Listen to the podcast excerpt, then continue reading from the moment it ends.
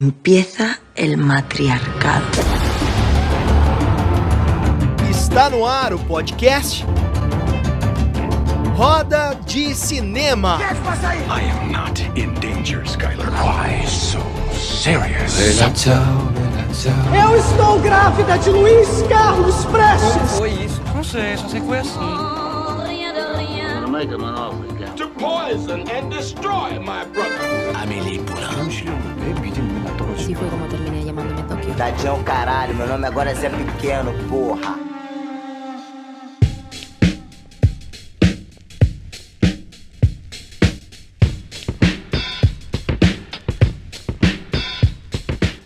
Muito bem, buenas noches. Estamos começando mais um Roda de Cinema. Eu sou o Fabrício Rinaldi.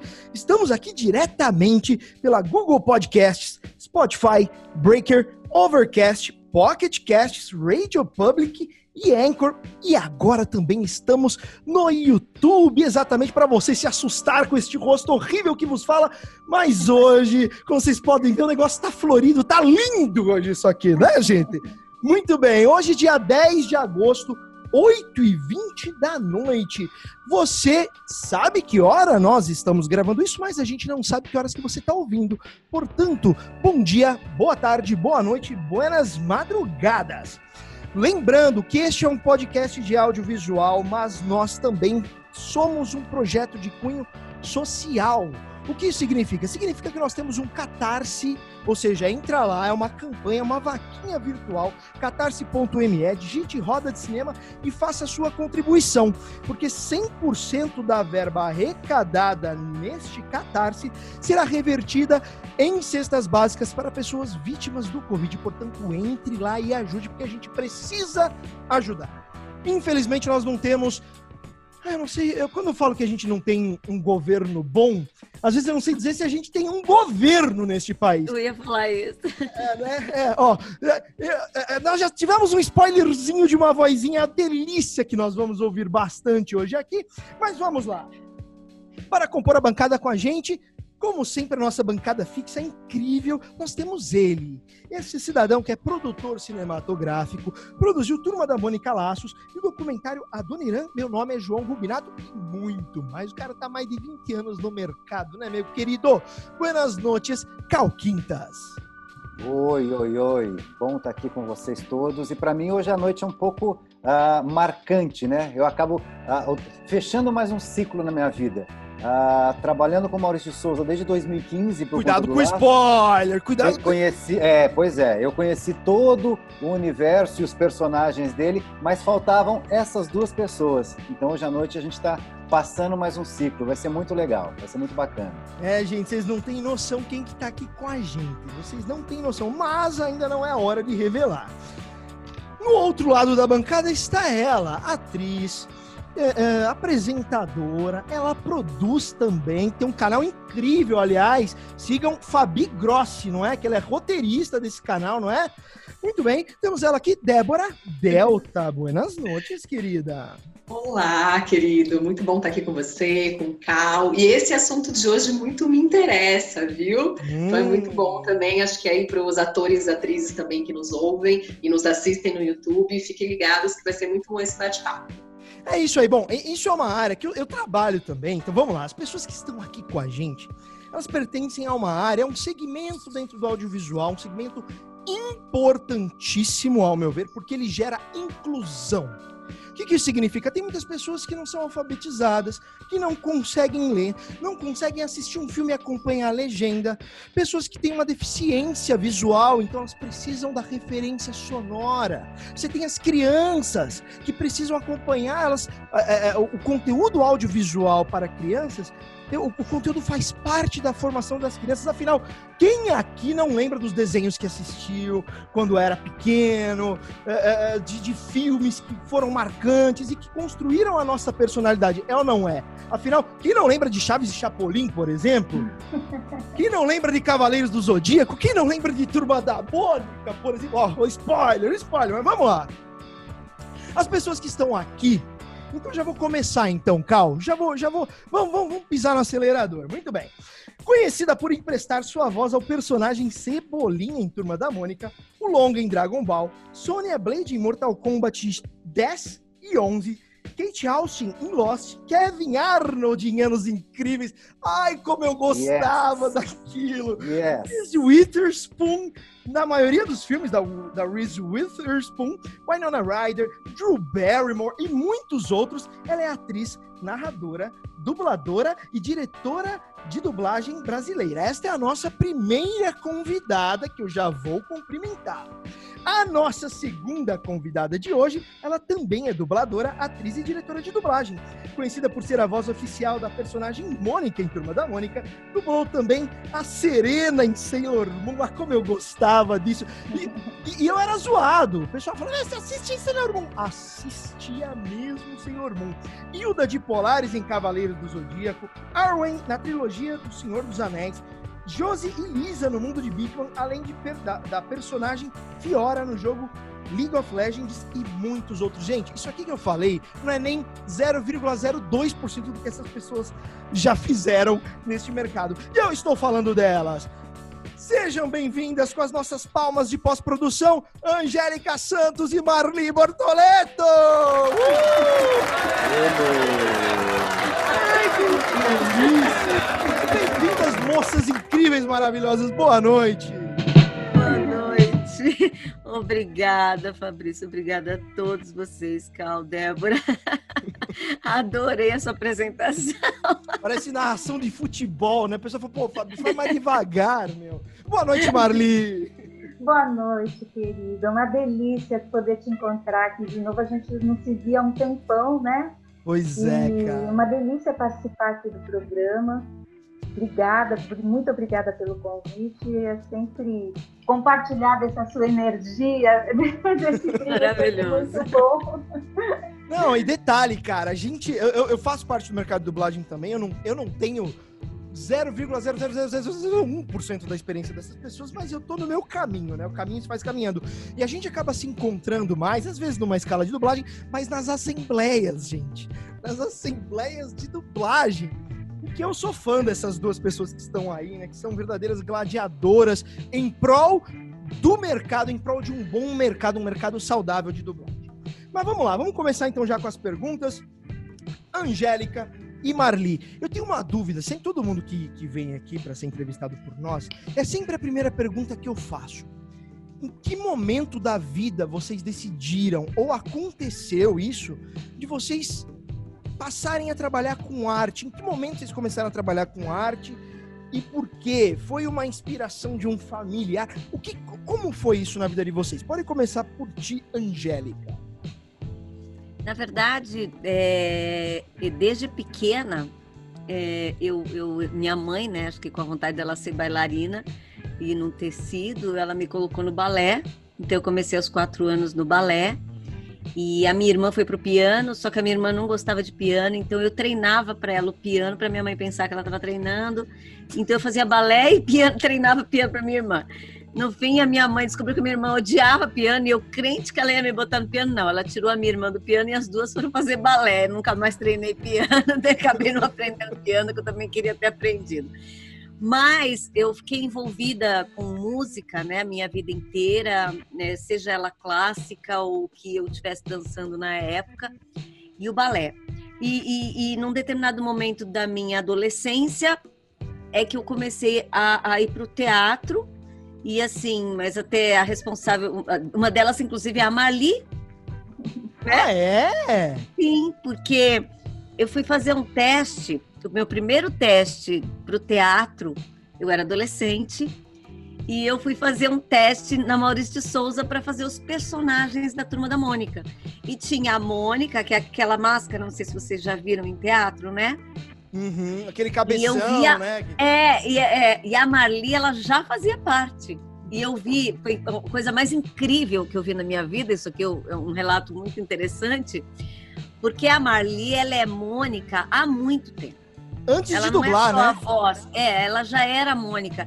Então, é, eu lembro que falaram assim: ó, daqui a pouco os personagens vão chegar, porque eles vão fazer uma vez para vocês darem uma olhada.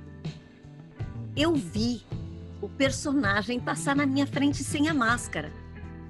Então, sabe quando você vê aquele grupo entrando, você fala Mônica, Magali, Cascão e Cebolinha. Passaram na minha frente, assim. Uhum. E foi a coisa mais legal. E quando eles subiram no palco, eu me apaixonei. E a partir daí eu, eu, eu comecei. E, e, e eu lembro que eu foquei muito na Marli, né? que eu tinha que fazer igual ela.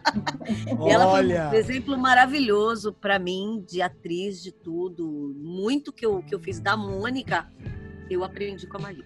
Mas, mas na dublagem em si, porque é uma coisa ela veio... que é a voz original, né? Que é diferente é, de dublagem. Ela veio logo em seguida, porque quando eu peguei para fazer o boneco, eu acabei passando no teste e entrando pro elenco, né?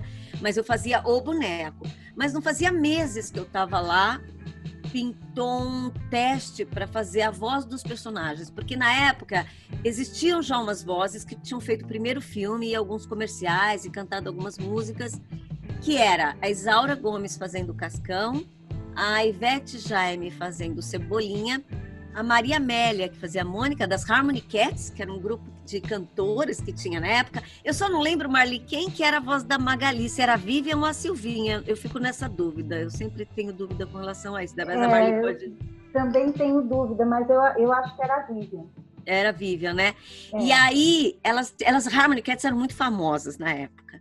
E aí eles começaram a ter dificuldade de marcar gravação com elas, né?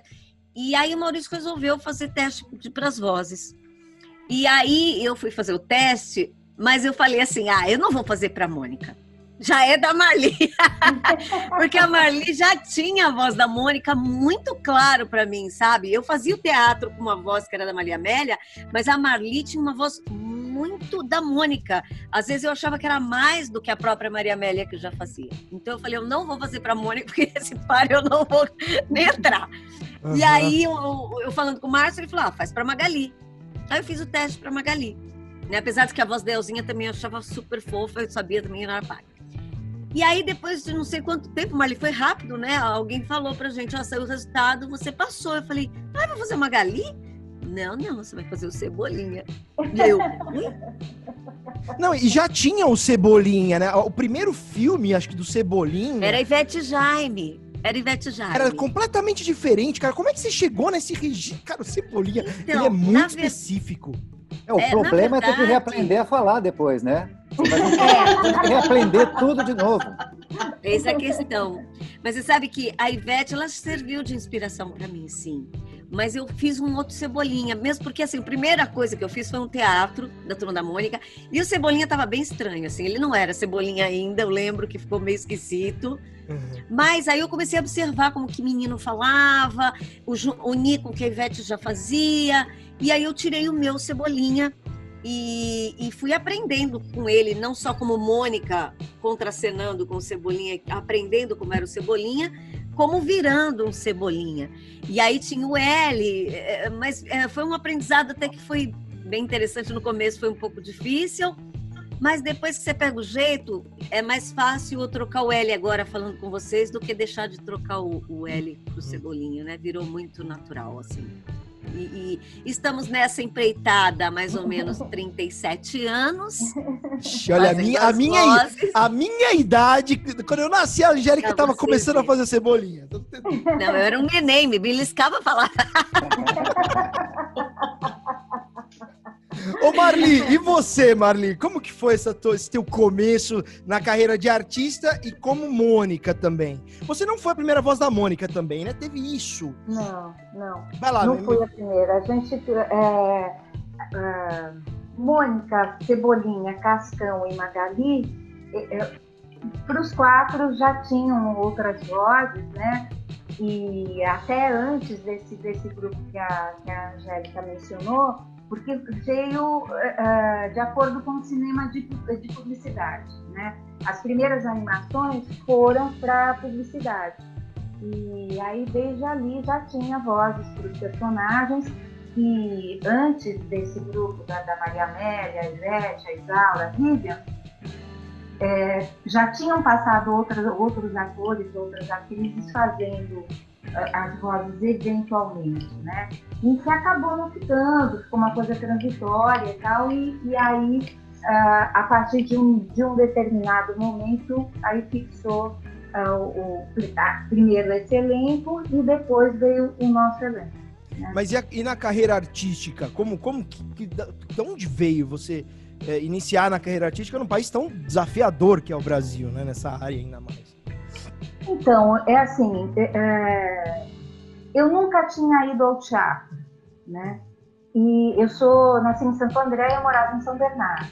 E nessa época tinha um movimento uh, teatral muito efervescente nessa, nessa região, né? Fazia muita coisa e, e assim, era, tinha, era natural. Depois, passado o tempo, que eu percebi que era muito específico dali. Mas assim, as escolas, eu, eu nunca, uh, eu sempre estudei em escola pública, né, a vida inteira. E, e aí iam grupos de teatro fazer apresentações. Ou então a gente ia ao teatro. Eh, era, era regular, assim, pelo menos três vezes por ano tinha teatro na escola. E aí, assim, eu tinha, eu acho que eu tinha 10 anos, estava na, na, quarta série, né, do, do, do, do primário, e, e aí foi um grupo de teatro apresentar Pop e a Garota Legal na escola. Cara, eu achei aquele tão incrível, tão incrível que o espetáculo terminou. Oi? Nossa, fiz uma bobagem aqui, né?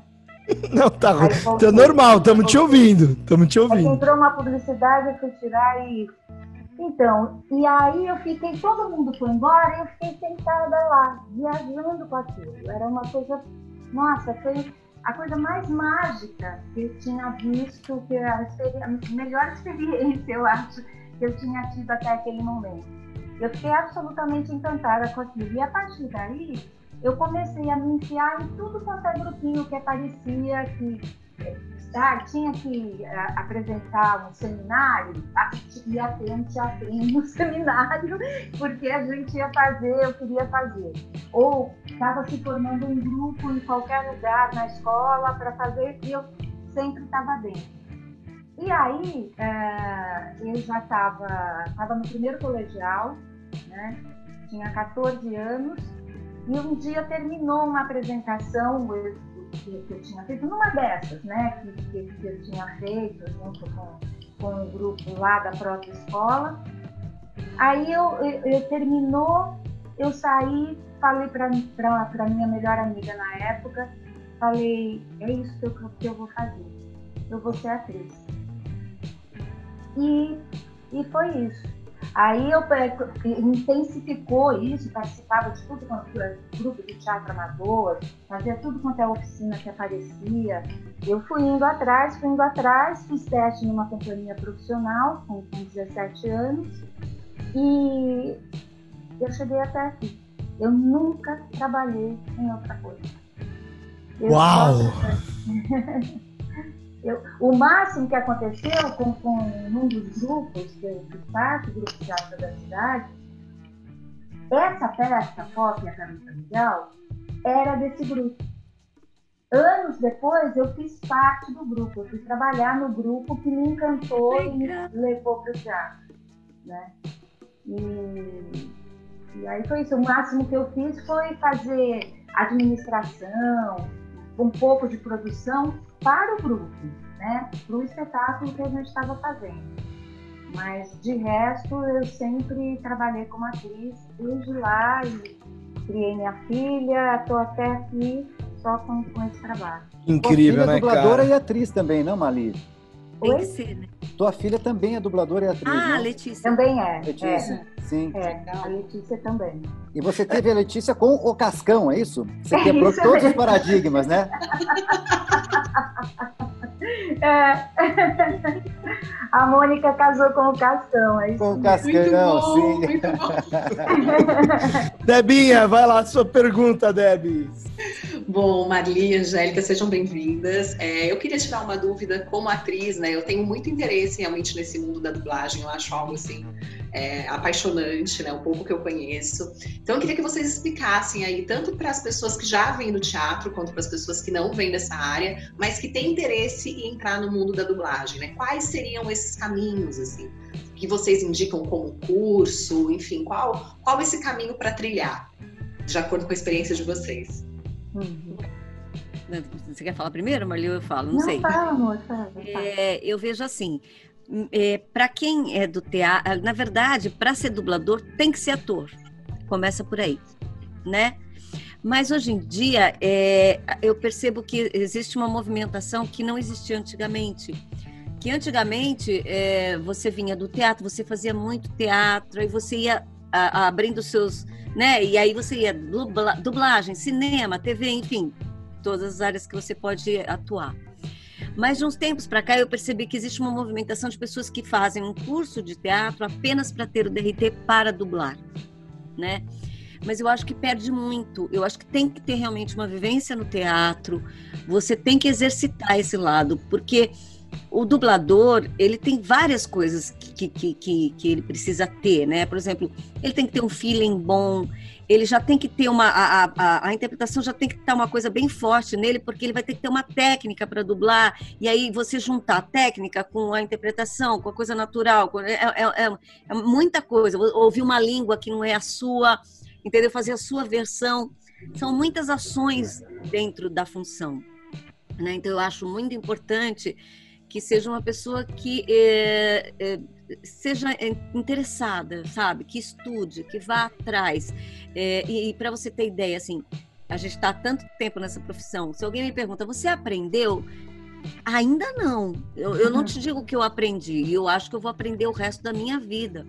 Por quê? Porque cada dia eu pego uma atriz diferente. Cada dia eu pego um desenho diferente. Acho que isso que é tão encantador, né? Você nunca faz a mesma coisa. Você hoje você faz uma sei lá, um desenho maluco que você é uma, uma, uma lagartixa, amanhã você faz uma árvore. Spoon, é uma árvore, é. ou depois você vai fazer de manhã o Reese Witherspoon, à tarde a Drew Barrymore, à noite Angelina Jolie e você fala, opa, tô acreditando. Não, não acredito. Na verdade, é um exercício diário de ou você faz um filme técnico que é difícil pra caramba, que você tem que encaixar todas as bocas, ou você faz um filme para cinema, por exemplo, eu fiz a Vespa, que você tem um microfone aqui, outro microfone ali, outro microfone, mas tem vários microfones e você tem que saber dar o tom certo para ir porque eles são muito é, com essa coisa de profundidade, de onde está e tal. Então é um aprendizado constante, constante mesmo, né? Então eu acho que tem que ser pessoas que, que, que realmente e assim, eu falo que dublagem para mim é diversão pura, porque eu amo, amo, amo. E é o que a Marli falou, eu só fiz isso a minha vida inteira e não saberia fazer outra coisa. Eu sei dublar, né?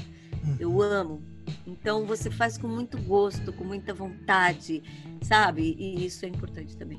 Não tem muito mais a... coisa, mas a Marli vai a... falar também coisas e eu acho que é, né? é isso. Sim, sim, sim. De repente até a Marli pode complementar com esse ponto, talvez. Uh, uh, uh, explicando que, ok, além da formação, tem que ser um ator, tem que ter a vivência, né? Que é o que a Angélica falou, ou seja, você chegou ali, você tem que resolver partes técnicas. Então a interpretação tem, tem que achar fácil. Mas para acessar o mercado, para pessoa que não tá na dublagem, qual, qual, o, que, o que essa pessoa tem que fazer? Ela tem que ir falar com quem? tem um cadastro que ela faz em algum lugar? Tem agências? Como, Bom, como que funciona isso? Se ela já é atriz, já tem o DRT, hoje em dia a gente não fala assim, como foi na nossa época, né, Marli? Que não tinha curso. A gente entrava de, com a cara e com a coragem, gravando com os feras ali, tudo junto, porque se gravava junto, né? Hoje em dia você tem que fazer um curso de dublagem. Você tem que fazer. E, e assim, eu super recomendo só pouquíssimos, porque na maioria você sabe que às vezes não são legais, você tem que saber muito bem quem está dando aula, quanto tempo tem no mercado, se a pessoa realmente é um bom profissional, ético e tudo mais, tudo são coisas importantes, né?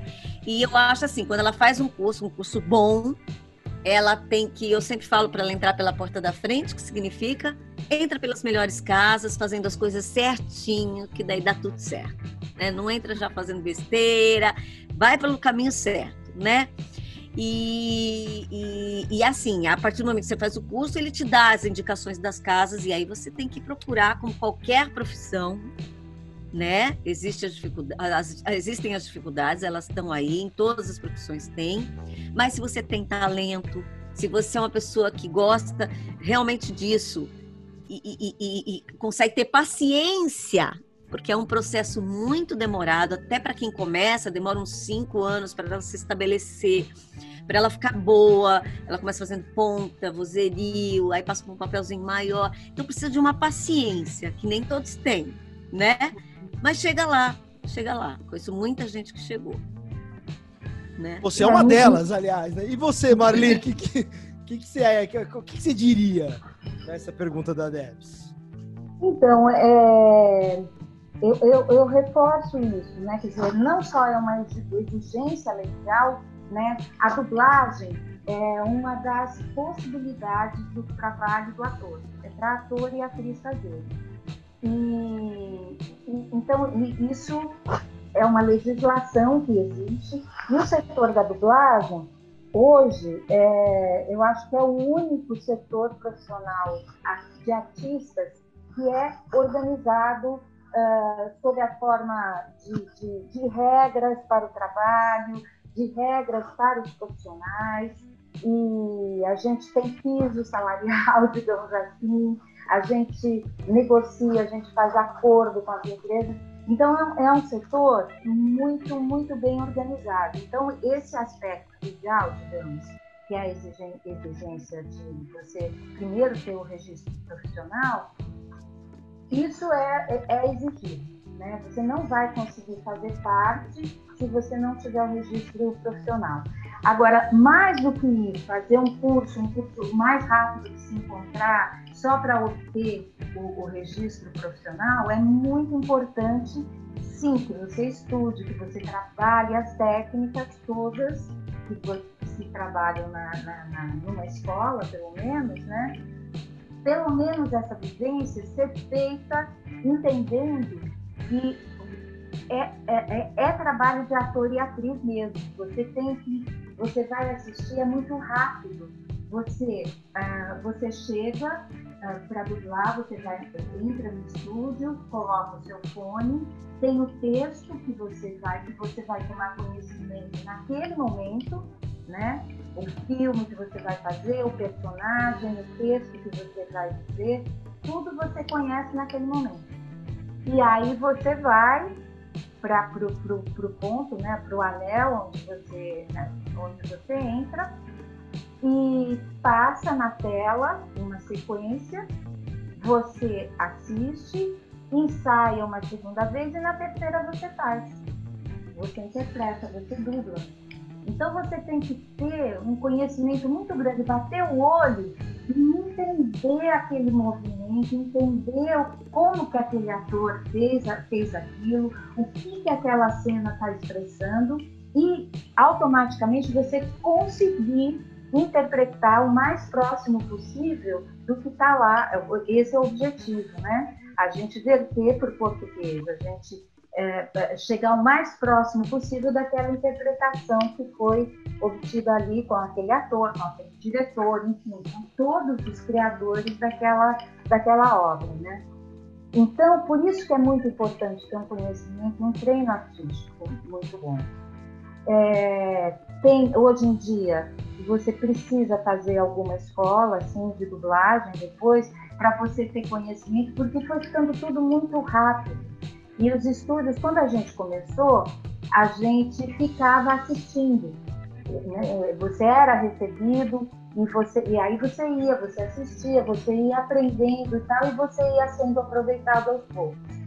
Hoje isso acabou, né? É muito difícil, há poucos estúdios que deixam você ficar ali e tal, mas os próprios estúdios eh, esperam que você tenha, tenha algum conhecimento técnico daquilo e para isso você precisa da, da escola. Né? E aí você vai batendo na porta. Tem uma, uma diferença, quando a gente começou, não, não, existia isso de você mandar um arquivo com um teste de, da, da sua voz, com o seu registro, de alguma forma. Né? Hoje em dia, vários estúdios aceitam isso, que você envie um, um, um pequeno registro, pelo menos para te conhecer e pelo menos para eles te chamarem para fazer um teste lá. Aí vários estúdios chamam para fazer um registro, o registro deles, né? E a partir daí você você vai vai trabalhando. É, tem uma coisa que é que, é, que tem muito a ver com a, com a publicidade, né? De você ficar batendo a porta mesmo, você ir, de você conversar, né? De você para conhecer as pessoas com quem você vai trabalhar, elas te conhecerem e tornar essa sua presença, você se transformar numa presença nesse, nesse grupo, né? Porque daí, para você ser lembrado, para os diretores lembrarem de escalar e você começar a ser escalado, aos pouquinhos você vai, vai evoluindo. Mas é um trabalho muito, muito muito gostoso, muito uhum. Uhum. Cal Quintas, vai lá, meu querido. Não, eu adorei saber dessa multidisciplinaridade que tem a, a questão toda da dublagem e tal. Para mim é assim, é, é patente, é, o tipo de emoção que vocês conseguem passar por personagens, principalmente personagens de animação, né? Porque quando você está dublando um filme, por exemplo, você tem ali a expressão do ator, da atriz e tal. Agora para animação é um pandareco. Agora tem outra coisa que me chama mais atenção ainda, que é, é a questão como fica isso? Porque às vezes ah, o personagem está falando uma coisa e o jogador está falando outra, né? para quem não está vendo, para quem não está vendo. O Cal, ele gravou um áudiozinho. Maravilhoso! Adorei, Cal, você foi incrível. Deu um problema aí no som, o que aconteceu? Eu achei que já dando problema. Não, isso. É uma figura. Eu não ia perder essa nunca. Mas assim. Maravilhoso. Mas a pergunta então, é essa: vocês têm algum tipo de liberdade para mexer no texto quando acontece esse tipo de coisa, de lip sync e tal? Total. Eu vou te dar um exemplo aqui. A gente não faz só do inglês, né? Uma vez eu peguei um filme em mandarim. Você imagina a gente dublando mandarim? Uau. Eu vou dizer, olha, veja bem, eu não falo mandarim, tá? Então eu vou falar qualquer besteira. Mas só para você ter uma ideia. No filme tava assim, ó.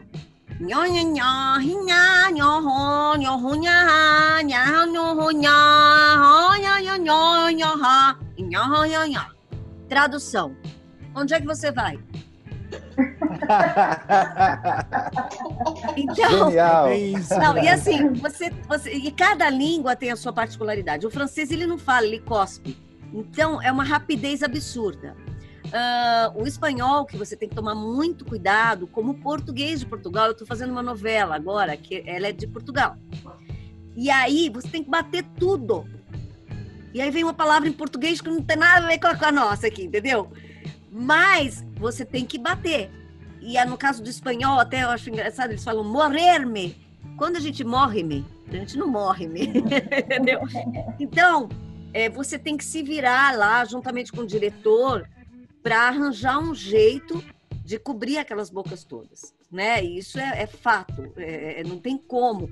E mudar o texto é uma parte dela, porque às vezes, por exemplo, vem traduções literais e que para a gente é um caos. É, até o pessoal brinca, né, a respeito do uh, tiras, né, que se colocava antigamente não existe tiras, né? E, e ou então. Que diabos veio fala, fazer aqui, né? Diabos! Eu me recuso a falar diabos, né? Mas eu encontrei outro dia uma pessoa que falava, mas eu falo diabos. Mas é só ele. É então, então tem coisas que a gente não fala. Né? Então você tem que colocar do seu jeito, do, quer dizer, não saindo do personagem. E outra, se você está falando um filme uh, de, de, de, de uh, advogados ou de época, que você tem que manter aquele português, aquela coisa, né? É uma coisa. Mas você vai fazer uh, de, malandros, né?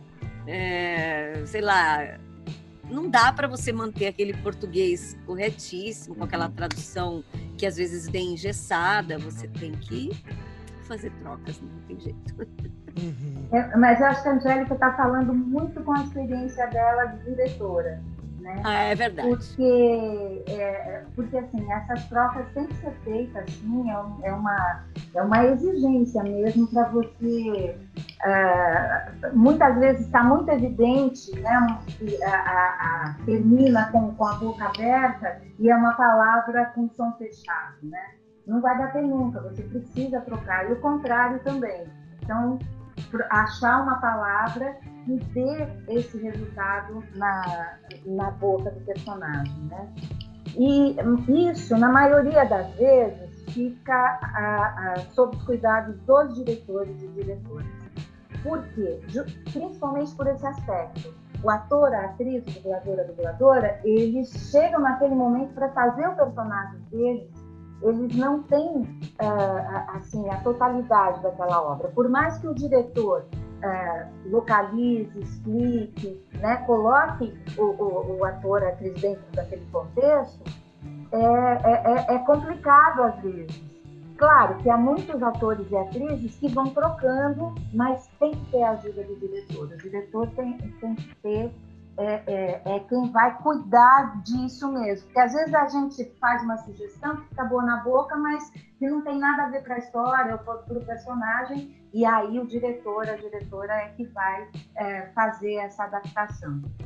E isso uh, uh, tem o grau de, de, de liberdade também é variável. A gente recebe coisas que já vem revisado do, do cliente e você não pode mudar nada principalmente filmes técnicos ou então didáticos, né? Ou, sei lá, já aconteceu várias vezes de ficção mesmo e você não poder mudar nada. Fora, é... assim, que às vezes, né, Marlene, não interrompendo, mas assim, palavrões. Isso que eu ia perguntar, eu ia perguntar. que não aceita. É, porque tem, você... tem obra que você não pode, né? Não. Então fica, tem gente que põe, sei lá, não, às vezes não pode nem bunda. Aí você é obrigado a falar o quê? Traseiro? Não, e a galera acha que isso, pô, porque o dublador, o é dublador é o diretor. Não. Sim. Não, não, não. E assim, sempre o último o que a Mariana ali falou é verdade. O último, quem bate martelo é o, é o diretor em tudo, né? Em tudo, né? Não tem como. E como, como, como escolher é, é, a voz certa para aquele. Porque, cara, é, dependendo da escolha da voz que você faz para um produto ou para um personagem, você pode dar uma estragada naquela obra. Mas eu já vi várias obras estragadas, assim, totalmente estragadas, né? Você vê muito ultimamente. Assim, eu acho que tem várias coisas que você tem que pensar. Ah, mas é uma, eu até queria fazer um parênteses até com relação a isso. Quando a gente começou, é, sempre era conhecido da gente que a nossa voz é de 10 a 15 anos mais jovem do que a gente né? Mas a dublagem eu já percebi que mudou um pouquinho. Hoje em dia, quase da idade está fazendo a idade que está na tela, né? Eu ainda sinto uma, uma, uma maturidade um pouco é, falta um pouquinho, sabe, de maturidade. Eu, eu ainda acho que falta. Eu, eu, eu, sou da época que, tudo bem, não é 15, não é 10, mas, pô, uns 7 anos, 6 anos tem que ter a mais, porque falta uma maturidade, né? Mas eu acho que você tem que unir a idade do personagem com o padrão de voz dele, se ele é, se ele é um cara é, que fala rápido, porque às vezes você pode escalar uma pessoa que ela não tem a, facilidade de falar rápido e ela fala devagar, então você vai ter dificuldades com ela no papel. É, o, então, são, são várias coisas que. Se o cara é, é, mais fininho, se o cara é mais encorpado, eu acho que tudo. É, é lógico que a gente está em todo tipo de voz, né, a gente até vê o Anderson Silva, quando ele abre a boca, a gente até fala, opa, essa voz não é bem dele, né? Mas é dele. então, às vezes, é, na dublagem, isso já fica é, é, engraçado, né? Você tem que seguir aquela voz que está lá. Mas você sempre tenta encaixar no contexto geral. A cara, com a voz, com a, a o tipo de, de jeito que a pessoa fala. Porque às vezes você está assistindo um filme e, e às vezes você olha para a boca daquela pessoa e você fala, é tal pessoa ela fala daquele jeito, entendeu? Então tem várias coisas que chamam a sua atenção, né, para você escalar. Escalar é uma arte também, tá? Quem teria que fazer sempre é o diretor, porque ele realmente é mais é, por quê? Porque às vezes você fala a voz é daquela pessoa, mas ela, aquela pessoa talvez não esteja pronta para fazer aquele papel. Né? Então, é uma responsabilidade muito grande de quem escala né? É o que você falou. Uma ponta estraga um filme se estiver mal escalado. Você vai ficar lembrando daquela ponta, né? Ela entra e só, opa! Uhum. Não, cara, tem, tem uma série, eu, eu não, não vou dizer nome, enfim, é para não, não ser deselegante com, com colegas, etc. Mas é uma série muito famosa na Netflix e que tem um personagem que ele, cara, é um a personagem. Mas é, é, eu, eu, eu, confesso que eu ainda não sei identificar exatamente. Ah, me incomoda. Tem um negócio. Putz, cara. Ah, sempre quando tá, tá, tá um, aquele diálogo tenso, aí vem aquela voz, dá uma. Uh, sabe? Você fala... Não encaixou, né? Não encaixou ali, né? Não encaixou. É, cara, é um negócio que, enfim, isso e é uma, é uma pátia série mega famosa aí na Netflix. É, é, Deborinha, então, vai lá, Débora. É, ah, fala aí, Marli. Só, só, só complementando isso, é, as coisas acabaram mudando um pouco é, a partir da tecla SAP, né? E com a banda larga, porque daí as pessoas têm a possibilidade de conhecer a, a voz daquele ator, né? E aí os, os, distribuidores uh, passaram a exigir voz mais parecida. E aí começou a história do match de voz, e aí você vai e timbra, você manda um monte. E há estúdios que têm bancos, eles já têm os próprios bancos. Estúdios não, distribuidores que eles mesmos. A Netflix é uma, que tem um banco de voz. Então, eventualmente, ela pode escolher e eles, os distribuidores também pedem muito teste. Você faz o teste. Um dos critérios deles é a similaridade da voz, né? Sim. E não necessariamente, às vezes aquela voz é muito similar, realmente, só que é, aquele profissional não está ainda maduro para fazer aquele personagem, é, ou, ou tem 20, 30 anos a menos ou a mais também. Né? Ou uma personalidade muito diferente, quer dizer, a, a, a, voz é muito parecida, mas todas as outras qualidades daquele profissional são diferentes do que seria necessário ali. Se, se você... O distribuidor passou a interferir muito nisso. Marli, se você fosse escalar alguém para dublar o Anderson Silva, digamos que o Anderson, Anderson Silva falasse inglês. Você, você escolheria pelas características dele, que seria um negócio mais robusto, ou você iria no tom de voz dele? Olha, é, depende muito do, do que é, né? Se é, se é um, um se, é, se era um drama, se é uma comédia, é, depende muito do que é e se for o Anderson Silva mesmo, né? Tem que ser a voz dele. Não, se fosse um é outro, pessoa... um outro cara que, que for, tivesse esse mesmo, esse mesmo case do Anderson. Uhum. É... Provavelmente tentaria amenizar um pouco, né? Porque.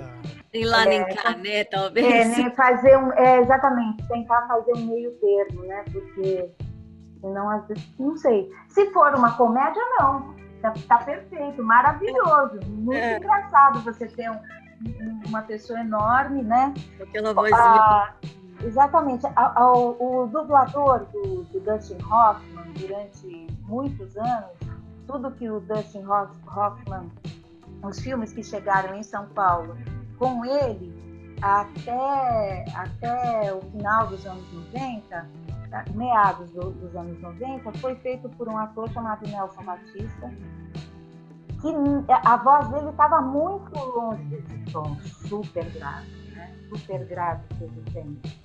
Ele dublava o Alpatino e dublava o Dustin Hoffman também. A voz dele era mais um pouco mais metálica combinou muito, para mim combinava demais.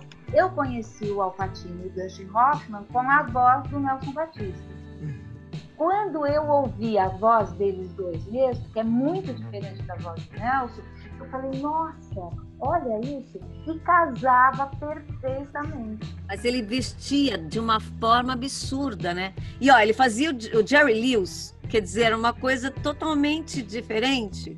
Mas era um ator maravilhoso, né, Marli? Era um ator maravilhoso que dublava absurdamente. E assim, agora a dublagem é uma coisa interessante, né? Se você assistir a primeira vez, vamos supor, você pega uma série, se você assistir a primeira vez aquela série dublada, você vai estranhar quando você assistir o original. Total! E a primeira vez o original, quando você pegar o dublado, você não vai achar legal. Então existe essa coisa né, da, da, primeira vez na dublagem, isso é fato, né? Não, pô, teve uma série O Amor de Família, que aliás a senhorita Angélica fez o Bud. O artista fazia meu pai, Isaura Gomes, minha mãe, Nossa. Eleonora Prado, minha irmã, e eu fazia o menino. Depois eu fui substituída porque ele começou a ter barbinha, né? Uhum. Não, cara, ó, é, essa série, eu, eu, eu tô assistindo agora na Amazon Prime, reassistindo, eu adoro, eu era muito fã. E não tem dublado. Nossa, tá uma dificuldade. Ai, dublar é mesmo. Tá difícil. Perde a graça, perde. Cara, é outro, é outro produto. É outro produto. O trabalho que vocês fizeram ali é um negócio incrível. Mas enfim. Tava... Luiz Antônio era o vizinho, a Neuza Azevedo, que faleceu agora, era minha era vizinha. Exato, que era Marcy Rhodes e o Steve Rhodes. Eu lembro, pô, é maravilhoso.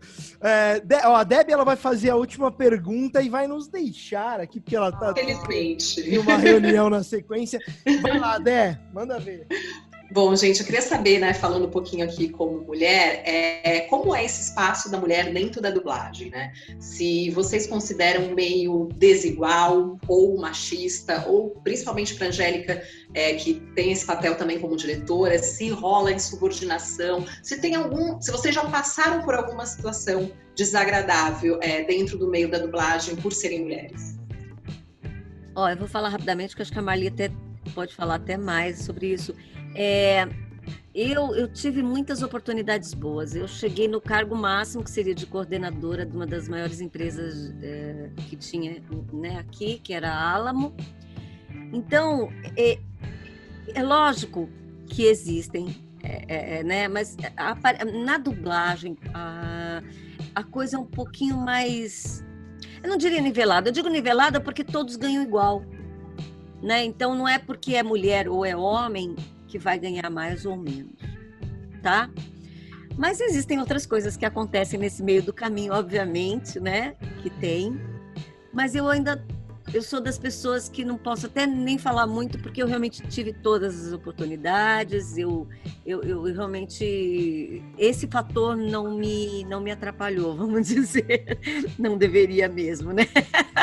Mas, enfim, talvez a Marli possa falar mais coisas até, não sei, porque ela tem também filha e tudo mais, fica mais fácil, né? Não sei. Fala aí, Manda Marli. ver, Marli, manda ver. Olha, é, é primeiro assim, que em termos de quantidade de papéis, né? Ah, continua sendo 70% de papéis masculinos para 30% de papéis femininos. Né? Então, a, a, as histórias, embora o papel na vida das mulheres seja a, predominante até em muitos setores, né? É, isso ainda não se refletiu nas histórias, né, como elas são contadas. Começa a melhorar quanto mais diretoras né, aparecem né, dirigindo filmes, é, essa inclusão vai sendo, vai sendo maior. Mas é, é, é muito diferente a quantidade de papéis para homem e, e para mulher. Né? É, é, eu acho que um, um aspecto é, muito machista que tem na dublagem é, é uma, a questão, embora só apareça a voz do profissional, da profissional, uh, sabe, tem uma coisa, uh, uh, as pessoas, as mulheres mais bonitas tendem a ser mais rapidamente escaladas. É lógico que isso acaba, num, num, se, se, não tiver uma qualidade de interpretação, não permanece. Mas sabe, a, a, os primeiros, e o contrário também. Eu já vi é, é, muitas atrizes muito boas que não têm um visual tão assim e ficarem, demorarem muito mais para serem assimiladas, né? Ou que não têm essa uma docilidade, sabe, uma coisa mais grande ao falar, mulheres que são mais assertivas e tal, e que brigam, essas tendem a, a ficar um pouco mais, demorar mais para serem assimiladas. Então, esse, esse traço esse traço ainda tem, sim. Ô Marli, é. mas isso, isso chega a, re, a, a refletir em, em é, obviamente, não precisa falar nomes, mas em casos de assédio, isso chega claro, a acontecer? Claro, sim, sim. Chega sim. Chega, é, é, e ainda é facilitado porque, assim, você, é, é, a gente trabalha em ambientes fechados, né? Onde existe uma proximidade física mesmo, né? E você tem ali, no máximo, três pessoas, geralmente. A, a, a menos que você esteja fazendo um vozerio, vai ter diretor, diretora, técnico, técnica e ator, atriz ali, né? Então, esse assédio acontece Uhum. Sempre aconteceu e continua acontecendo. O que eu acho muito interessante é que a, a, as gerações mais jovens, a, eles, ela, eles elas põem a boca no trombone, não, não aceitam Aliás, muito passivamente. Fazendo uma, uma, parte nisso, é, para você ver como é a nossa, como foi a nossa educação, né? É, eu aprendi com os jovens o que era um assédio. Eu fui assediada a minha vida inteira. Eu achava normal. Hoje eu aprendi com eles o que é ser assediado e eles não aceitam. Né? Eles não aceitam mesmo. E está até no momento de se falar a respeito disso. Sabe? É uhum. muito importante você ver a atitude dos jovens. A gente aprende constantemente com eles. Eu estou aprendendo muito, muito mesmo. E é incrível. Depois é uma libertação que você fala: olha só, isso não precisa. Porque toda vez que você se sentiu desconfortável, você estava sendo assediado. Sim. E eu nunca me toquei disso. Agora, isso, isso no meio artístico em geral acontece é, muito, sim, né? como atriz também. Eu é. imagino, sim. Passamos todas acabam, acabamos passando por alguma situação. É muito raro você ouvir um depoimento de alguém que falou não, comigo nunca aconteceu, né? É raro.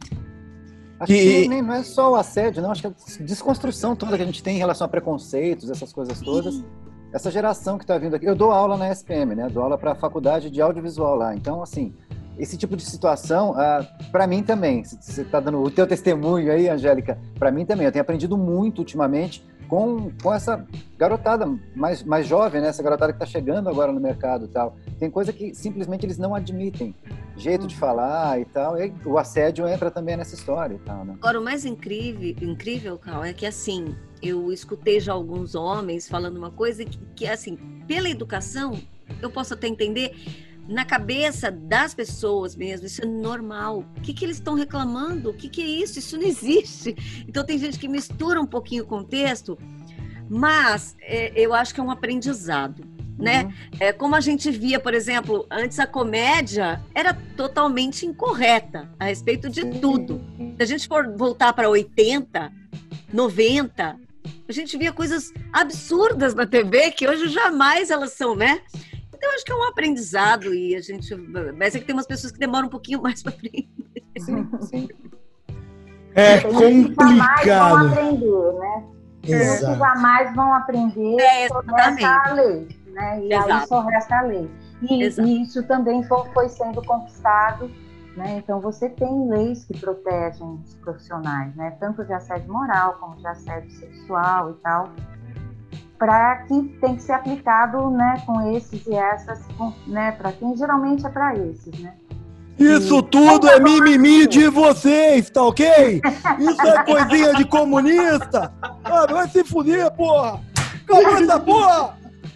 Desculpem, o Jair Bolsonaro sempre baixa aqui querendo atrapalhar é. o podcast.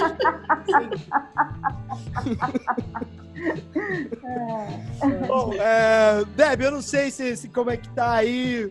Você vai precisar Preciso ir, infelizmente. Essa das infelizmente, gente. Foi um prazer, viu, meninas? Muito, muito, muito obrigada. Imagina, o prazer foi meu. Parabéns pelo trabalho. Obrigada, querida. Beijo. Bom, é... tchau, Dé.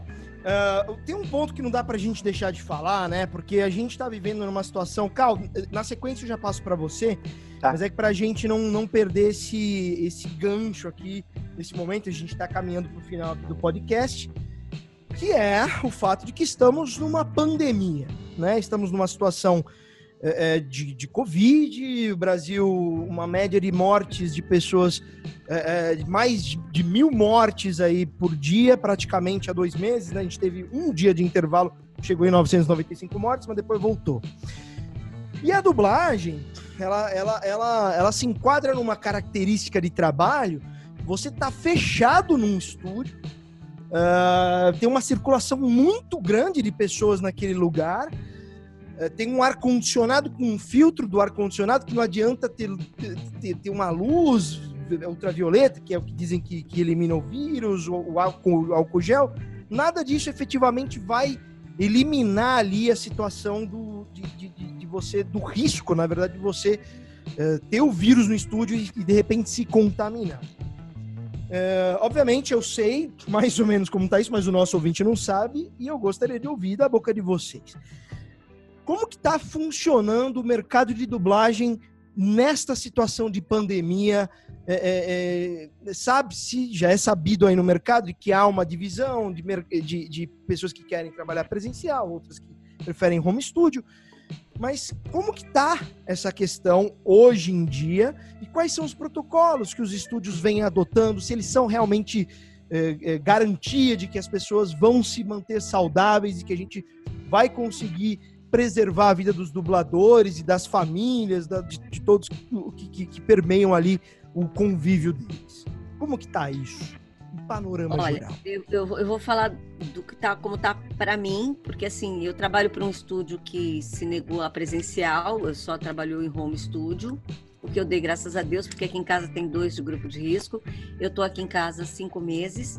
Nesses cinco meses, eu saí seis vezes, não, sete. Duas para levar o cachorro no veterinário, duas porque eu fui parar no hospital e as outras duas foi no começo quando eu cheguei em supermercado, que agora eu não vou mais também. Uh, eu estou trabalhando em home studio nesse tempo, nesse tempo todo não, porque nós ficamos dois meses parados, né? Ou uhum. dois meses, acho que foram dois meses, né? Completamente parados. Arranjamos uma forma de trabalhar. É a ideal? Não, ainda não, porque a internet não é uma coisa, infelizmente aqui no Brasil ela oscila demais. Então a gente está se arranjando dessa forma, tá indo, tem estúdio que vai melhor, tem estúdio que vai ruim, tem estúdio que vai mais ou menos, mas é a forma segura de se trabalhar. E quando a gente fala em seguro, eu vejo, por exemplo, meu filho é estudante da USP. A USP esse ano não volta, né? E eu acredito que eu não sei se eu volto, a não ser que não me queiram mais gravando em home, porque eu realmente não me sinto segura eh, eh, de sair. E assim, por questões óbvias que a gente conhece, tem gente que fala que é uma gripezinha, tem gente que fala que é uma mimimi de quem está querendo ficar em casa. Uhum. E, e, na verdade, as questões são muito maiores do que todas essas, né? Uh, a dublagem, ela tem as suas regras, ela tem um monte de coisas que são importantes, mas eu acho que independente de ser home ou não, quem cumpre as regras e age direitinho vai sempre agir direitinho, né? Eu penso assim. É lógico que eu não acho que é uma coisa para ficar. Eu acho que daqui a alguns anos pode até ser, né? Mas por enquanto eu, eu, e até eu quero muito rever os amigos, nas, quero encontrar com os meus amigos, estou morrendo de saudade de almoçar junto, de encontrar na saída do estúdio, gente que você encontra cada vez você encontra um, estou morrendo de saudade. Mas no momento é o seguro é ficar em casa. Então o home funciona para muitos estúdios, está funcionando eh, muito, muito mesmo aí só home. Há alguns estúdios agora que eu fiquei sabendo porque me chamaram se eu poderia ir presencial é, um ou outro tem uma sala, eu digo uma sala, é um estúdio né, na empresa toda funcionando, sendo que o técnico fica num lugar, o diretor fica na sua casa e o dublador fica em outro estúdio, tá? Mas também sei de estúdios que sim, estão funcionando. Né? Não sei como, se a Marli sabe, eu não sei, eu nunca fui, eu não, não, não faço ideia, mas de conversas que eu vejo de colegas ou de gente que posta foto, tem estúdio que eu sei que está funcionando. E talvez não com os protocolos, alguns protocolos. Então você não vê um protocolo é, definido para a nossa profissão. A gente tem um protocolo que veio de um outro lugar, sei lá. Veio de uma outra área do audiovisual, né? Mas que não serve para dublagem. A dublagem é uma coisa muito específica. E é, é, bom salientar uma coisa que eu acho muito importante. Eu tive um filho que precisou é, ser incubado e ele teve problema, ele ficou mudo, mudo durante três meses, ninguém sabia se ele ia voltar a falar ou não. É, se precisasse fazer uma traqueostomia, a voz é uma. esquece, muda só, acabou, entendeu? Então, acho que para o dublador envolve muito mais coisa do que para uma pessoa, talvez, que seja um sei lá, um vendedor, ou não desmerecendo nenhuma profissão. Uhum. Veja bem, né? Tem médico que tem lá todo dia lidando com isso, o que é uma coisa terrível, né? Os enfermeiros, os, quem faz a faxina, é, que pega ainda ônibus, entendeu? E até ouvi hoje no jornal que a maior parte das pessoas que pegaram foi por locomoção. Olha. Não sei se vocês viram isso, ouviu isso, isso sim, no jornal sim, hoje. Não vi. É, a maior parte foi por causa da locomoção, ônibus, metrô e tudo mais. Então, eu acho que, que é a forma que nós temos de trabalhar, e assim, infelizmente, não tem um protocolo geral para todos os estúdios, e cada um está funcionando da forma que acha mais viável. Isso eu acho. É, eu, eu, eu também tô, tô há, há cinco meses aqui, né? A gente tinha uma, uma regra é, no nosso acordo que proibia trabalhar em home studio. Uh, passado um mês de isolamento, a gente começou a conversar, o sindicato e as empresas começaram a conversar buscando essa alternativa de trabalhar em home. Sindicato dos Aí, artistas, né? Sindicato dos artistas, exato. Sindicato dos artistas. E aí, a gente, do lado dos artistas, a gente falou assim: tá, muito bem. Então, tem que ter três pontas. Tem que ter o técnico, não, não pode, não pode o, o, o ator estar tá lá na casa dele, ele faz, você manda para ele, ele faz sozinho e te devolve. Né? Coisa que seria um, um tanto impraticável na dublagem, mas né, tudo é possível. A gente fez questão que tivesse diretor, técnico e dublador. E a partir daí foram se desenvolvendo é, técnicas, se buscando programas e os profissionais foram se equipando para poder trabalhar em casa. Então, hoje a gente tem mais de 200 profissionais trabalhando em home studio e, e, e eu acho que é uma, uma, uma realidade que vai ficar durante muito tempo. É, para você trabalhar no estúdio, quando é necessário, e muitas vezes é necessário sim, há clientes, há distribuidores, há, há filmes, que, há games que você não consegue, não dá para fazer com a diferença de qualidade que tem você gravando em casa ou você gravando no estúdio. Então, assim, tem esses trabalhos que, que não podem ser feitos em home, mas tem uma quantidade muito grande de trabalhos que podem ser feitos. E aí, gente, é isso. A gente, o, o lugar que a gente trabalha é muito insalubre. O tempo que esse vírus fica no ar, num, num ambiente fechado, em suspensão, é muito grande. Então, assim, eu, eu entro, dublo, mesmo que troque tudo, né? Troque o, o, o, o, o protetor do, do microfone, se higienize tudo, ainda assim pode ficar em suspensão ali. Né? E aí é, eu, eu saio, o Fabrício entra, em seguida a Angélica, depois o Cal. Você percebe como é, é uma troca, você compartilha daquilo e, e, são ambientes pequenos, não é? Não é um set de filmagem, que é um, pode ser uma sala enorme. É um pequeno ambiente. Então é muito arriscado, muito arriscado. Eu, eu só queria que as pessoas lembrassem e parassem e falassem: 100 mil pessoas morreram. Ficassem um tempo ouvindo isso, porque a impressão que eu tenho é que as pessoas não estão ouvindo isso, gente elas não estão com a noção de que 100 mil pessoas em cinco meses morreram no Brasil. Cara, então assim, para você contornar isso, eu acho que ah, o, o, lucro é o mesmo, o ganho é o mesmo, é, é tão fácil. Não, é muito mais difícil, leva muito mais tempo, é mais caro, a gente trabalha menos, assim, trabalha menos, ganha menos e trabalha mais, para ficar mais resumido, mas é isso, é em nome da vida das pessoas. né? E, e, e da vida e, e tem mais essa, né? Mesmo se você não for entubado, a sua capacidade pulmonar pode ficar muito prejudicada. E para quem vive da voz, é voz e respiração. Né? Uhum. Então, se você não respira você bem, você não emite bem. Então, é, é, eu acho que é uma, uma alternativa. Sim, eu acho que várias empresas estão procurando protocolos rígidos, mas a gente não conhece tudo.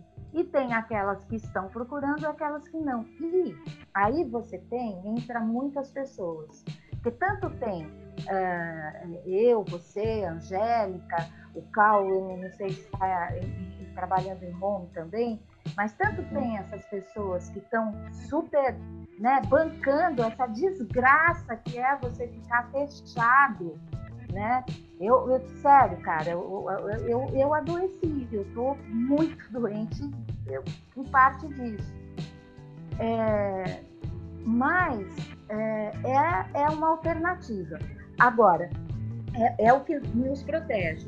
Tanto tem a gente que tem esse comportamento, e se precisa eventualmente sair, toma todos os cuidados, como tem as pessoas que acham que não, acham que é fácil, acham que está tudo certo, né? Então você começa a ver, a molecada já está indo para balada, né? Ah, ah, ah, tem, tem jogo de futebol, as torcidas ficam na rua. Né? Não, ontem na Vila Madalena abriram o bar, tava uma saiu uma matéria, tinha uma, uma todo pessoas na rua, na calçada, todo mundo sem máscara. Como se sem máscara, é verdade, eu vi. É então, e aí assim, quem, quem entrou no estúdio antes de você é alguém como a Angélica, que toma todos os cuidados, ou é alguém que estava lá na festa da, da Vila Madalena? E, e, e, e, o nosso trabalho, não, não, a gente não pode usar máscara. Então, na, lá no estúdio, se tiver todo mundo, todo mundo com máscara, o técnico, o porteiro, todo mundo que está ali está com máscara, mas nós temos que tirar a máscara para trabalhar. Então é é isso. É, cara, é, é enfim. um pouco, mas é. Não, não, é não. É, eu, eu acho que é isso e, e, e, os protocolos, assim, acho que é importante ressaltar isso aqui antes da gente ir para o nosso quadro final os protocolos que existem no audiovisual foram definidos pelo Sindicine, que é um sindicato dos técnicos, é, de, de, de técnicos do audiovisual e que não tem, é, como que eu vou dizer, não tem o know-how, o conhecimento de estabelecer, primeiro que não, não é a, a jurisdição do Sindicine, é, atores e artistas, né? Para isso temos o SATED. E em segundo lugar, digamos que não existisse o satélite, que existisse o Cine, ele não, não conhece o trabalho do, do, do, é, no detalhe ali, né, na lupa, no triplo clique, para saber como é exatamente ali. Hum. Né? Então acho que, que, que enfim, está acontecendo isso, né? Algumas determinações, uma confusão de jurisdições, né? Pelo que eu, pelo que eu tô inteirado aí. Então é importante deixar claro aí para quem está nos ouvindo. O, o, o, que foi estabelecido, o protocolo, é, é do Sindicine, que é o sindicato de técnicos do audiovisual. Para artistas do audiovisual, os protocolos precisam ser outros, né? É, é, é, uma, é um outro trabalho, né? Faz sentido o que eu falei, Marli e Angélica? Totalmente. Faz, faz. Mas eu queria, eu queria eu perguntar para o Cal qual é a visão dele, né? Porque você trabalha com audiovisual, mas não na dublagem, mas enfim. É, é, como, como, é isso para os profissionais? Como é que você está a... em home, mas é, voltaram a filmar, voltaram a gravar? Como é que está sendo? Eu não estou nem em home, na verdade. Assim, eu sou, eu sou morava em São Paulo, vai até cinco meses atrás. E em março, exatamente por conta da Covid, eu resolvi sair de São Paulo. Ah, em final de abril, comecinho de maio, eu de decidi que eu não volto mais para São Paulo, enquanto pelo menos a situação não amenizar um pouco. E desde então estou morando no interior de São Paulo, num, numa chácara. E não hum, pretendo voltar. Minha produtora está toda online. Ah, graças a Deus eu consegui segurar as pessoas que estão trabalhando comigo.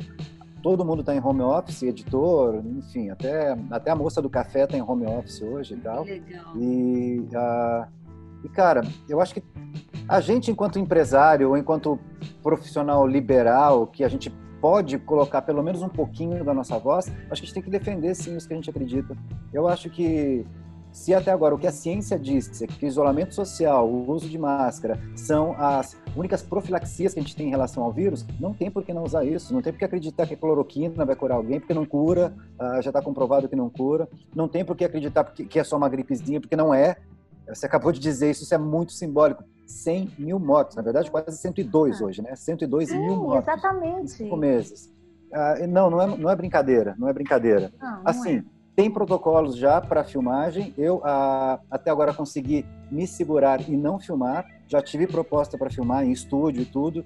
A, consegui dizer não, não mesmo e pronto. Se quiser arrumar isso a, através de uma animação, alguma coisa que foi a solução que eu dei na época, ótimo. Se não, não. E realmente foi não. Não, não filmei por enquanto me recuso, bem como tem amigos também que trabalham fora, em Los Angeles, inclusive. Tem longa parada em Los Angeles, os caras simplesmente não vão voltar a filmar enquanto não tiver pelo menos um protocolo, ou pelo menos a, a, aí o contra-argumento que a gente ouve da, dos que são contrários a isso é a questão econômica.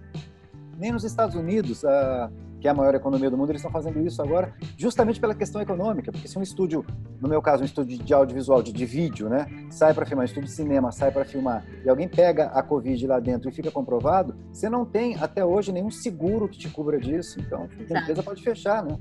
A empresa Exato. pode fechar em seis meses por conta disso, por conta de uma responsabilidade civil e por conta da sua irresponsabilidade enquanto ser humano, né?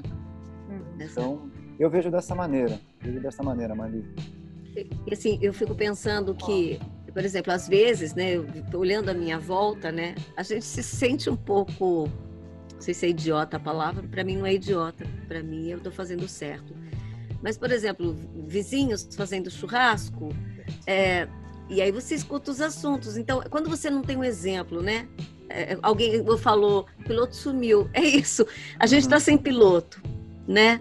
E aí fica complicado. Talvez a uhum. situação tivesse bem melhor se a gente tivesse levado a sério desde o início e todos ah. entendendo o quanto era importante tudo isso, né? É, e é isso que a Marli falou, assim, vai ficar por um tempo e eu espero que fique, porque eu não consigo voltar enquanto não tiver uma vacina, enquanto não tiver estabelecido que está tudo resolvido, eu não uhum. consigo voltar, né?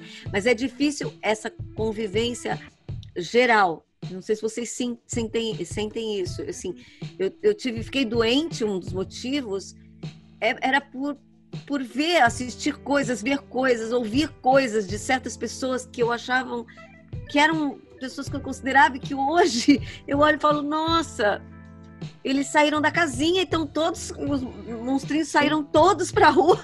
Sim, saíram do armário, agora saíram do armário. Mas ao mesmo né? tempo, você. E, e, te chamam de neurótica, te chamam de louca, entendeu? Então, assim, você Como se você fosse o maluco, né? Cara... Exato, entendeu? Então é muito difícil isso tudo que tá acontecendo, mas eu acho que vai ser muito.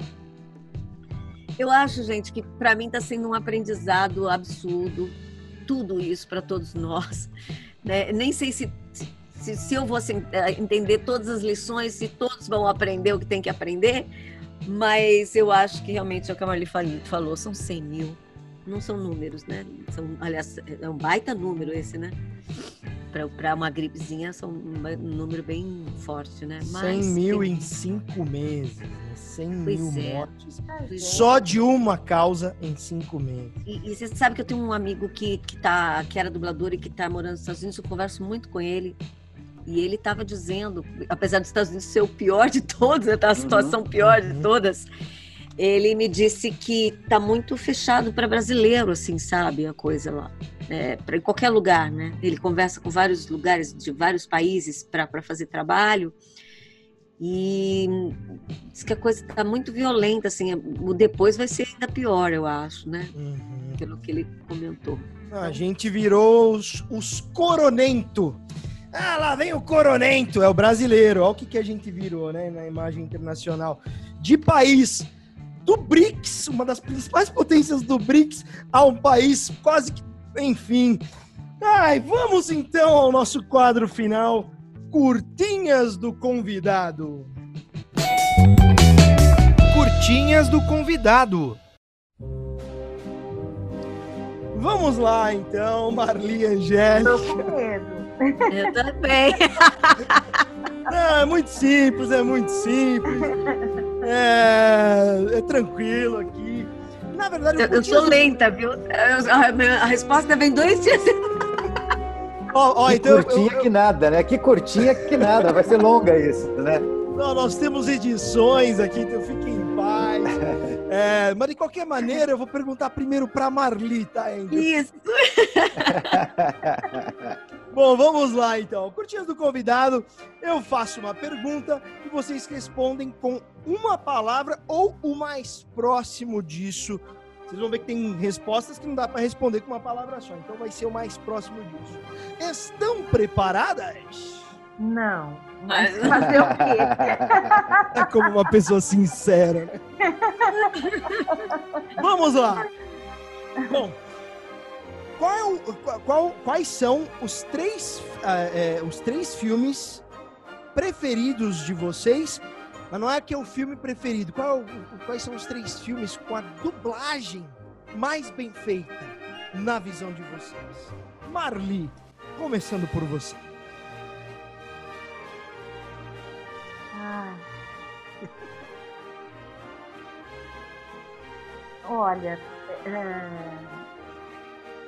qualquer, de... qualquer animação da Disney, a dublagem é muito bem feita, muito bem feita, e não é hoje, é desde há muitos anos eles estabeleceram um padrão assim de, de, de trabalho, né? Que é, é, a imensa maioria, talvez nem todas, né? Porque a, a, aparecer, começou a aparecer os Star Talents, né? Então há filmes que o Star Talent, infelizmente, não consegue desempenhar legal. Star Talent é um famoso que está dublando, né? Só para quem está nos ouvindo, o que é o Star Talent? É um famoso que está dublando, né? Tipo a Peach no Mortal Kombat. Uh, enfim, vocês podem dar outros exemplos aí que vocês dirigem, né? Mas na época o Bussunda que dublou o Shrek. A pessoa tem uma, uma, habilidade, talvez, por exemplo, como cantar. Então, cantores, né? Também uhum. pegam papéis. Uhum. O que mais, Marli? Então vamos aí, lá. Aí que veio, que veio na cabeça imediatamente, é, é, os dois são antigos. Eu só vou falar porque veio, vieram imediatamente, mas eles estão muito bem dublados, eu acho. Uhum. Um é, é Drácula, do, do, do Coppola, uhum. e Perfume de Mulher. Eu, eu, é, eu lembrei do Nelsinho Batista, que eu lembrei, ele está lá, né? Ele está ali dublando e, e maravilhoso. Angélica Santos. Bom, aquilo que a Marli falou com relação à Disney, eu concordo, mas eu tenho um particularmente que eu amo. Que era a nova onda do Imperador. Ai, perfeito. Adoro essa dublagem. A, a, nova onda do Imperador. Quem faz, é. inclusive, era o Celton Mello, que eu achava, ele é bom em tudo que ele faz, mas ele essa... arrasou nessa dublagem. É maravilhosa. Se, se, você não assistiu, assiste, porque Vou é uma assistir. coisa incrível. É uma aula, né, Marli? Nossa, e é engraçado, olha, tem Star Talents né, nesse desenho que estão ótimos também, maravilhosos. Uhum. Ah, Mas você sabe que o Garcia, o Garcia chegou a falar, né? Ele fazia teste primeiro com as pessoas. Não, e assim, de você passar o dia trabalhando e dublar três anéis. Tipo, Sim. Três Ele era super perfeccionista, maravilhoso. Os trabalhos dele eram incríveis, não tem nem o que falar é. a respeito. Hum. Então, esse, esse eu gosto muito particularmente. Tem dois filmes que eu lembrei agora, que um é, chama O Homem Bicentenário, uhum. que inclusive o Nelson Machado Nelson faz, Machado. o Robin Williams. E a Cecília Lemes faz um papel incrível de uma moça que vai envelhecendo e o trabalho dela tá incrível nesse filme. Tá todo mundo muito bem, tá? Eu adoro esse filme. E tem um outro que chama Tenha Fé, que eu também adoro. Toda vez que eu assisto, eu falo: olha que dublagem bem feita. Tem filme que, porque assim, a dublagem bem feita é aquela que você não nota nada, né? Uhum, você assiste, sim. termina e fala: que bom. Não, não tem aquela voz que você fala que não encaixou, você não viu nenhuma boca sobrando. E é isso, né? Esses, esses, são os três que me lembraram, assim, que você falou e me veio, assim, na cabeça. Muito bem. Tem mais, tá, gente? Tem muito mais. É Com difícil certeza. escolher três, né, cara? É até um quadro ingrato. Agora é, vou, vou deixar vocês numa saia justa, mas nem tanto. Quais são os três dubladores ou dubladoras favoritos ou favoritas de vocês. E isso na história, não precisa ser algum que esteja vivo ou algum que não esteja mais conosco. Três dubladores ou dubladoras favoritos ou favoritas. Tem muitos também. Aquele que se fala, cara, esse eu adoro, sabe? Ai, que é tem, trabalho. Tem, é, não, tem, tem, tem muita gente mesmo. E, e cara. Eu, é, puta, você é uma saia justa mesmo. É, você vai falar e vai faltar uns 50 ali. Vocês têm, vocês têm direito a um pulo. Vocês têm direito a um pulo de pergunta. Vamos, vamos estabelecer. Eu Olha, não respondi. É... Quando ele me entrevistou e perguntou isso, eu não respondi. De é... jeito nenhum. Três diretores é... preferidos. Oi? Não. Tem direito a um pulo. Tem direito a um pulo. E assim, isso pressupõe né, uma linearidade também, né, Fabrício? De que, nossa, todos os trabalhos, né? Porque assim, tem dubladores Sim. e dubladoras que eu adoro, mas que fizeram coisas que, que, não, que eu não gostei também, Justo. né? Justo. E, e, e, e, assim, para mim, gente, isso na arte, eu não tenho a menor exigência que o artista não se repita, que ele seja genial sempre. Não, não é assim. Você você se repete, nem sempre você é genial. É um processo, é um processo criativo, inclusive, né? Uhum. Naquele trabalho você não foi tão bem, foi naquele trabalho que você aprendeu um monte de coisas que, que te prepararam para fazer um, um outro, né? Então é, é, é, difícil. Ah, eu acho que eu vou pular mesmo. Vai é, pular? E tem outro detalhe, e tem outro detalhe que é importante a gente falar. Às vezes você fez um trabalho que não ficou bom, mas que aquele papel não era para você. Escalaram mal entendeu? É. Então, às vezes, nem é culpa ou da direção que, que talvez não, não soube te levar para o caminho certo. Tem muita coisa que envolve isso tudo, né? Mas eu, o que eu posso dizer a respeito disso é que tem pessoas, eu que, que e a Marli, que a gente dublou numa época em que se dublava junto, a gente teve a oportunidade de aprender com as, as pessoas daquela época que chegavam a dublar sem ter som, que chegavam a dublar da maneira mais é, artesanal que você possa existir, é, que você, você possa imaginar, entendeu? Então, é, é, é falar é, disso é estranho, porque se eu não falar de pessoas, tem pessoas hoje que são brilhantes, mas as pessoas que eu também vi lá atrás eram sensacionais, entendeu? Então, toda uma escola diferente também, de onde, né? Então eu prefiro também pular essa daí. Então, é, essa era a mais dificilzinha da, do, do quadro aqui. Próxima pergunta. Qual trabalho você mais gostou de fazer? Como atriz, não como diretora. Ah, eu também não só é difícil, hein? É, é ruim. Pode ser até três. Ah, então melhorou. pra quem já fez mais de um milhão, velho, exato, não pode ajudar muito, né? É, bom, lógico que eu não, não posso deixar de falar do Cebolinha, porque ele que me trouxe a carreira, ele que me trouxe tudo, então um agradecimento sempre, sempre. É, teve outro personagem que eu curti muito fazer, que foi o Kevin dos Anos Incríveis, por quê? Porque as histórias eram sensacionais, as músicas eram incríveis e eu me envolvia de tal forma naquilo que fez, entrou, sabe? Aquilo me acompanhou, eu era, eu era novinha, então aquilo foi fazendo minha formação, inclusive, sabe? De você ver as coisas que aconteciam, as histórias eram, eram lindas.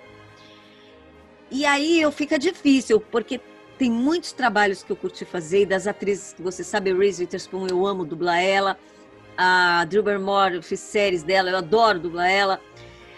Agora, particularmente, é, quando você faz um trabalho que é muito bem cuidado e, e você acaba se envolvendo também, é, é, até de querer conhecer mais a respeito do, do contexto geral, que eu estou falando que é da Marvel, porque eu não conhecia é, muito a Marvel, eu tinha assistido Homem-Aranha, era o máximo que eu conhecia, né? E quando eu comecei a fazer a Mulher Vespa, é, o cuidado com a dublagem, aí você tentando entender o que aconteceu. Eu, eu, eu, eu, comecei a me aproximar mais a partir do segundo filme, que ela sumiu e eu não sabia por que ela tinha sumido. Quando eu assisti o último filme com todos, né? Eu falei, meu Deus, um amigo meu ficou do meu lado falando assim: o Thanos fez assim, ele. Ah, foi por isso que a minha virou pó! e aí eu fui atrás, desesperada, de assistir todos os filmes da Marvel e entender esse universo e louca para que chegue mais. então é uma heroína. E fazer uma heroína me, me, me, me, me deixou feliz. Assim, eu curti muito o processo e fico torcendo para ter mais e que ela entre no grupo do, do, do, do. então eu posso dizer que esse foi outro, mas eu vou te dizer que está faltando vários, vários e diversos momentos da minha carreira. Uhum. Uhum. E tu, Marli? É, bom, é, eu, eu, acho, como a Angélica falou, né, tem, tem que ter um da turma da Mônica e para mim uma viagem no tempo foi foi muito legal, foi, foi um filme que foi feito de um jeito muito legal, eu gostei muito de fazer eu, esse longa, né? E os filmes que eu dublei, a, a, a, a Menina de Ouro, é, PS Eu Te Amo e Dália Negra. Cara, Menina eu... de Ouro, nossa. e eu só assisti dublado esse filme, eu ainda nem, nem vi o original. É aquilo que a Angélica falou, né? Se assiste depois, como é que você vai assistir outro? Fica difícil. Bom, é, qual o trabalho de dublagem vocês não fizeram, mas gostariam de ter feito? Eu, eu, eu tenho uma vontade, assim, não sei se... de fazer um filme da Disney, de desenho. Porque filmes eu já fiz, né? Mas o desenho animado eu nunca fiz. Então eu tenho um sonho. Princesa já não dá mais, né? Porque eu já passei da idade. Mas eu tenho uma coisa meio nostálgica por causa disso, de assistir os desenhos da Disney e, e, e hoje fazer parte da dublagem. Mas um desenho da Disney eu ainda não fiz. Uhum. Aí eu falo isso, eu, tenho, eu, dei uma entrevista há pouco tempo, eles falaram, começaram a lançar a hashtag Angélica desenho da, desenho da Disney. Ótimo! Os fãs são maravilhosos, né? Isso é, é incrível, sabem mais de vocês do que vocês se bobearem. Ah, com certeza, sabe é mesmo. Sensacional. É, Marli, vai lá. Qual, qual o trabalho de dublagem você gostaria de ter feito e ainda não fez? Ai. Eu, não, eu, nunca pensei nisso, sabe? Eu, eu, nunca pensei nisso. Ah, eu queria ter feito esse trabalho, né? Uhum. É, é... Eu, eu, o que eu gostaria mesmo era de, é, de que continuasse. É, pelo menos em São Paulo foi muito mais uma tendência do que um, uma prática mesmo, né? Mas, assim, uma vez que, que é o tal do boneco, uma vez que você se encaixa bem naquela, naquela atriz, uma vez que tem ali uma sinergia entre a dubladora e a atriz, que isso fosse respeitado e permanecesse, né? Então, assim, tem, tem atrizes que eu, que eu dublei que eu acho que, que eu sempre funcionei muito bem, mas eu não, nem sempre fui chamada para fazer, né? Então, é, é, é, vieram outros filmes. Eu dublei vários filmes da Juliette Binoche, por exemplo. Que é uma atriz que eu acho que eu encaixo bem na Perfeito. Juliette Binoche. Mas, a partir de um tempo, os filmes foram para um estúdio X ou Y, enfim.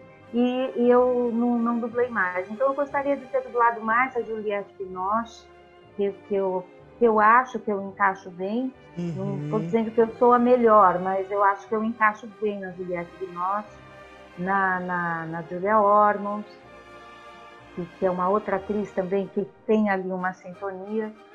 É, é, são esses trabalhos que eu, eu gostaria que é, essas atrizes que a gente faz e que ficou legal, né? Uhum. Todo mundo entendeu que ficou legal e isso permanecesse, né? E não permanece mais.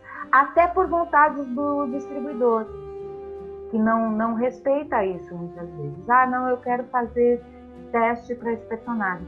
Eu, eu já fiz teste para atriz que eu já tinha dublado, a Angélica fez teste também para atriz que ela já tinha dublado.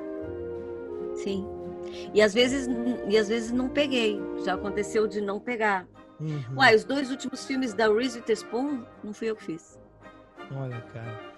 Não, e, pro, e pra quem tá assistindo é estranho, né, cara? Você, você, você vê aquele, aquele, aquele ator, uma voz diferente, te causa um, um estranhamento. Eu concordo 100%, tô falando como espectador, não tô nem falando como dublador. Agora, a última pergunta do Curtinhas, porque como a gente já estourou o tempo, eu teria mais um monte aqui, não, não vai dar, infelizmente. É, a gente tem uma tradição aqui nesse podcast, que é estourar o tempo. Mas a gente tá tentando quebrar essa tradição. É, vocês vão dizer neste momento para o nosso ouvinte e telespectador: desliguem o podcast e assista um filme que vocês querem indicar de qualquer jeito. Que filme seria este? Filme, filme ou série? Bacurau. Bacurau, Angélica? Nossa, você me pegou agora? Porque Bacurau é um que eu, que eu também indicaria. É... Puxa vida. Eu tô querendo ser rápida, mas vai ter. difícil, é difícil.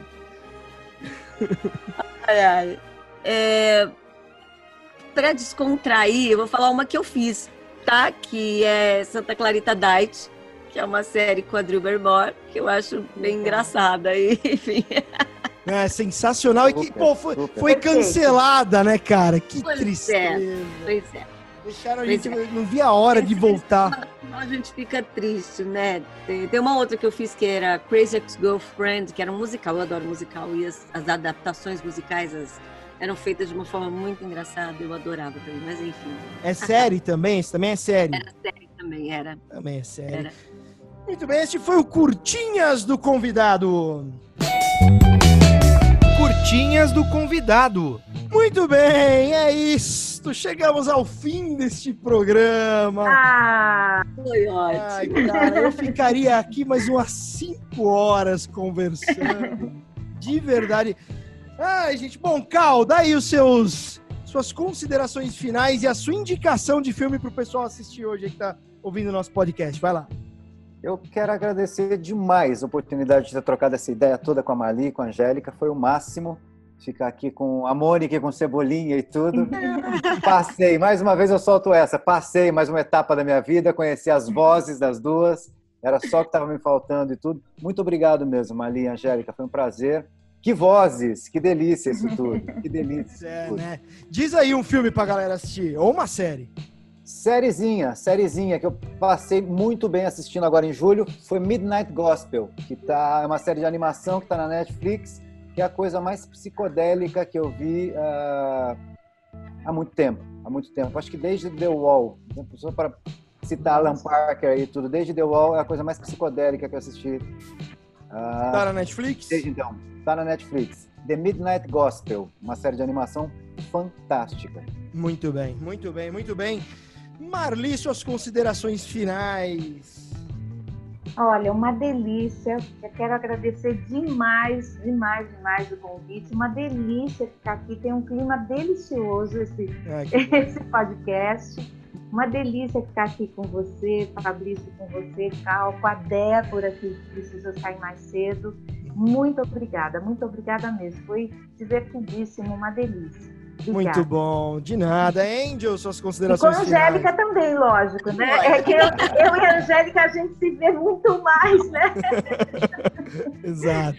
Ah, o que a Marli falou é tudo. Eu adorei, obrigada pelo convite. Manda um beijo pra Débora. Ca- Cal, adorei te conhecer. Fabrício, você é maravilhoso. É maravilhoso. Eu adorei mesmo. Foi muito legal esse bate-papo. E ó, do jeito que eu falo, Fabrício, a gente ia ficar aqui mais umas cinco horas. Cara, com tranquilidade. Eu me dou muito bem com geminianos. Aliás, a, Mar, Ah, a Mar-. Marli é capricorniana, né, Marli? Sim, sim. A Angélica é geminiana. 17 de janeiro. Dezessete Sim, de Fabrício. janeiro. A gente ia ficar aqui horas, horas. Olha, quando a gente se encontra, a Marli também, a gente fica horas conversando, tá de boa. A, a Marli é de. Eu, eu sou, eu sou escorpiano. A Marli é 17 de janeiro e você, Angélica, 17 de junho. 17 não é? de junho. Tudo 17 aqui, pô! É Coisa comigo, coisa! Depois querem que falar que é PT, não é? A vida Cal não é vocês. 17, né? Ia ser demais. Eu, eu sou Pronto, agora 07. Agora eu vou ter que mentir a minha data de nascimento. Nunca... Você acredita que eu nunca fiz essa relação? Meu pai, você estragou o dia do aniversário. Ó, oh, pra encerrar o negócio aqui, que eu tinha pedido no começo, é um negócio de cinco segundos, mas eu preciso presentear essas pessoas que estão nos ouvindo e vendo com a Mônica dando uma bronca no Cebolinha e o Cebolinha nem aí pra esta bronca. Por favor, nos, nos como é que fala? Nos presenteiem com isso. Vamos lá, por favor, para encerrar esse podcast. Marli. Sabe, Fabrício, eu não entendo por que, que você pede esse tipo de coisa pra gente. Olha, Cebolinha, eu já falei pra você que você fala demais, demais, demais. Você Aqui agora quem tá falando o tempo todo é você, garota. Tá legal? Fabrício tá de prova, o Cal também. Que eu tô aqui quietinho, quietinho. Eu não fiz nada. Só lobei o coelhinho.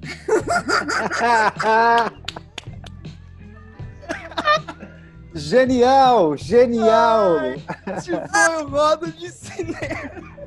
Gente, isso é incrível. Este foi o Roda de Cinema de hoje. Eu sou o Fabrício Rinaldi. Sigam a gente em todas as redes sociais, YouTube, Instagram. Ouçam a gente em diversas plataformas de podcast, Spotify, Anchor, Google Podcasts e tudo mais. É, e acessem o nosso Catarse, é, catarse.me, roda de cinema e façam a sua contribuição. Um forte abraço a todos vocês. Obrigado, moças maravilhosas. Obrigado, Cal. Obrigado, Debinha. Um grande beijo a todos. Outro e fui. Até a próxima.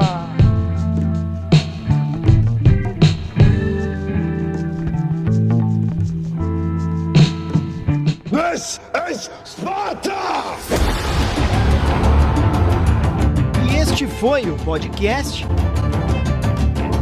Roda de Cinema. Pede pra sair! I am not in danger, Sky. Why so serious? I see dead people. I'm the king of the world! Eu estou grávida de Luiz Carlos Prestes! I am the danger. Como foi isso? Não sei, só sei que foi assim. Hasta la vista. Tadinho caralho, meu nome agora é Zé Pequeno, porra.